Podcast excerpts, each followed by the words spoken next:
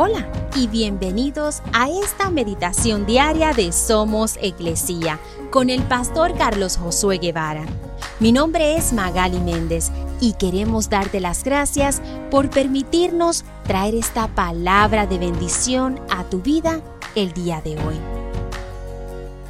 Primera de Pedro 5:10 dice, en su bondad, Dios los llamó a ustedes a que participen de su gloria eterna por medio de Cristo Jesús. Entonces, después de que hayan sufrido un poco de tiempo, Él los restaurará, los sostendrá, los fortalecerá y los afirmará sobre un fundamento sólido.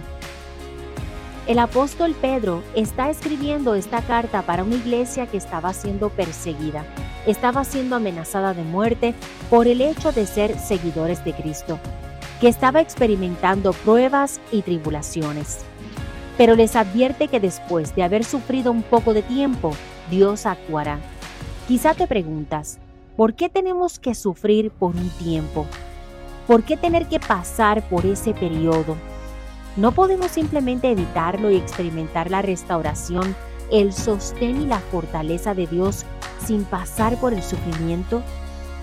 La verdad es que aunque no podemos evitarlo, sí podemos estar seguros que es solo por un periodo de tiempo, pero no estamos solos. Dios está con nosotros y Él promete restaurar, sostener, fortalecer y afirmar nuestras vidas.